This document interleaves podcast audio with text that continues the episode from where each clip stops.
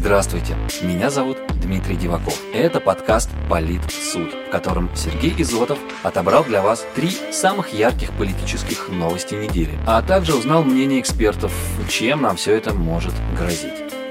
В этом выпуске новость про фонд борьбы с коррупцией, ставший экстремистской организацией, про единоросса Саблина и скандал вокруг скопинского маньяка, ну и никуда не девшийся ковид. Все мы помним, что советский суд шутку не раз называли самым гуманным в мире. Только вот шутить над его вердиктами никто не хотел. Ведь решения советских судов предполагали не только длительные сроки заключения, но и смертную казнь. Сегодня у нас в стране введен мораторий на высшую меру наказания. Однако шутить с российским правосудием, похоже, тоже не стоит. В этом недавно смог убедиться не только оппозиционер Алексей Навальный, но и его сторонники. Об этом и новость первая. Вечером 9 июня Московский городской суд признал Фонд борьбы с коррупцией Алексея Навального, а также его юрлицо Фонд защиты прав граждан и штабы оппозиционера экстремистскими организациями. Суд поддержал соответствующие требования столичной прокуратуры. Таким образом, все структуры Алексея Навального будут ликвидированы, а их деятельность запрещена на всей территории страны. И что это означает? По мнению адвоката Pen and Paper, статс-секретаря Федеральной палаты адвокатов России Константина Добрынина, после состоявшегося судебного решения к уголовной ответственности по статье 282.2 Уголовного кодекса могут быть привлечены как официальные члены ФБК, так и вообще любые другие граждане, которые открыто поддерживали эту организацию, в том числе в соцсетях и блогах путем размещения соответствующих информационных материалов и публикаций, в частности даже лайков и репостов. Последние при желании, а главное современном рвении правоохранителей вполне могут быть расценены как пропаганда деятельности запрещенной экстремистской организации. Также в зоне прямого риска и люди, присутствующие на организуемых ФБК протестных акциях или иных мероприятиях. Максимальное наказание за подобные действия составляет до 6 лет лишения свободы, напоминает адвокат. Гражданам же важно теперь понимать, что при неопределенности содержания понятия экстремизм в современном российском законодательстве, и тем более при нынешней напряженной внутренней политике, а фактически при уже публично декларируемой тенденции к закручиванию гаек, впереди нас ждет ощутимый рост количества уголовных дел в отношении активных сторонников политической оппозиции. Наступили не просто холодные, а ледяные юридические времена. И продлятся они достаточно долго, поэтому стоит запастись терпением и теплой юридической одеждой, чтобы не заболеть, отметил в беседе с нами Константин Добрынин. И, конечно же, все эти решения похожи на попытку не допустить сторонников Алексея Навального к предстоящим выборам в Госдуму. Как раз на этой неделе издание «Важные истории» подсчитало, что за последние 14 лет российские власти не допустили до выборов разного уровня 120 тысяч кандидатов. Причем только 20 тысяч из них были от системных партий, а остальные – это представители независимых партий либо самовыдвиженцы. Но насколько же оправдан оправдан сегодня такой страх перед оппозицией, ведь все мы помним прошлые выборы мэра Москвы, когда наряду с Сергеем Собяниным в них участвовал и Алексей Навальный. Что же изменилось? Ответить на эти вопросы мы попросили руководителя политической экспертной группы Константина Калачева.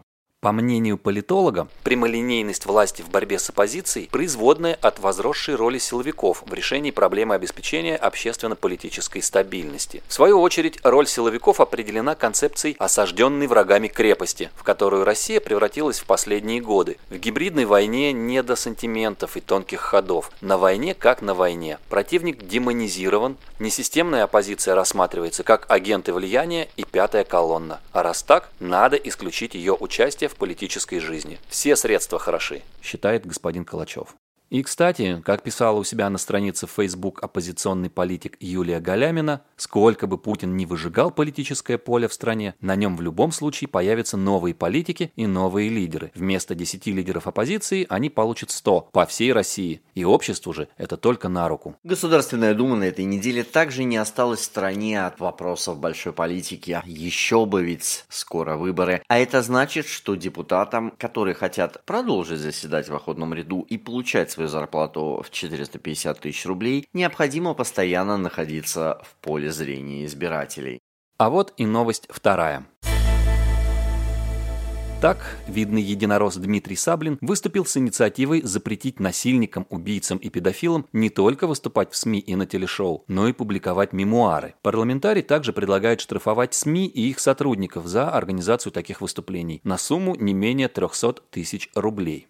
Понятно, что появление такого законопроекта напрямую связано с интервью Ксении Собчак, которое телеведущая взяла у скопинского маньяка и Виктора Мохова. До этого не скрывает и сам автор инициативы. Так, в беседе Стас парламентарий признался, что необходимость таких мер была доказана появлением недавнего интервью маньяка шуточками и обещанием заняться спасшейся жертвой. Только вот мне кажется, что настоящим поводом к разработке такой инициативы стало вовсе не желание защитить нас с вами от разного рода маньяков и педофилов, а банальный хайп в преддверии больших выборов. А вот политтехнолог Алена Август считает, что инициатива Дмитрия Саблина, хотя по большей части и продиктована гонкой за рейтингом и тем, что он пытается использовать актуальную повестку, но на самом деле она очень и очень нужна. На деле того же скопинского маньяка мы видим, как плохо заканчиваются истории, когда убийцы и маньяки становятся героями телепередач и телешоу. И даже если Дмитрия Саблина сподвигли к этой инициативе политические мотивы, то хорошо, что инициатива именно такая. К сожалению, наша политика так устроена, что большинство депутатов почти пять лет с момента победы сидят на попе ровно и только к моменту новых выборов начинают генерить какие-то инициативы, которые действительно нужны людям. Это плохо, но это так. Пока изменить ситуацию не получается.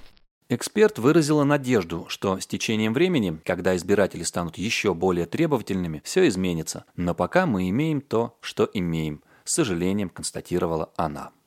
Ну и, конечно, на этой неделе нельзя не вспомнить о новой вспышке заболеваемости COVID-19. Пандемия пошла на спад, но COVID-19, увы, еще в городе. И риск заразиться по-прежнему остается очень высоким. Слышим мы каждое утро, спускаясь в метро. И сегодня это не только медицинская, но еще и политическая проблема. Ведь вместе со статистикой растут и опасения граждан относительно новых мер по борьбе с инфекцией инфекцией вплоть до объявления жесткого локдауна. А это уже новость третья. В минувшую пятницу 11 июня в Москве было зафиксировано рекордное с 14 января количество случаев заболевания коронавирусом. Почти 6 тысяч человек, 5,8 если быть точным. Власти столицы уже обратились к горожанам с просьбой соблюдать все санитарные нормы. При этом мэр Москвы Сергей Собянин пообещал, что новые ограничения вводить не будут. Мы никаких локдаунов не собираемся вводить. Считаем, что на данной стадии мы справимся без этого, заявил он.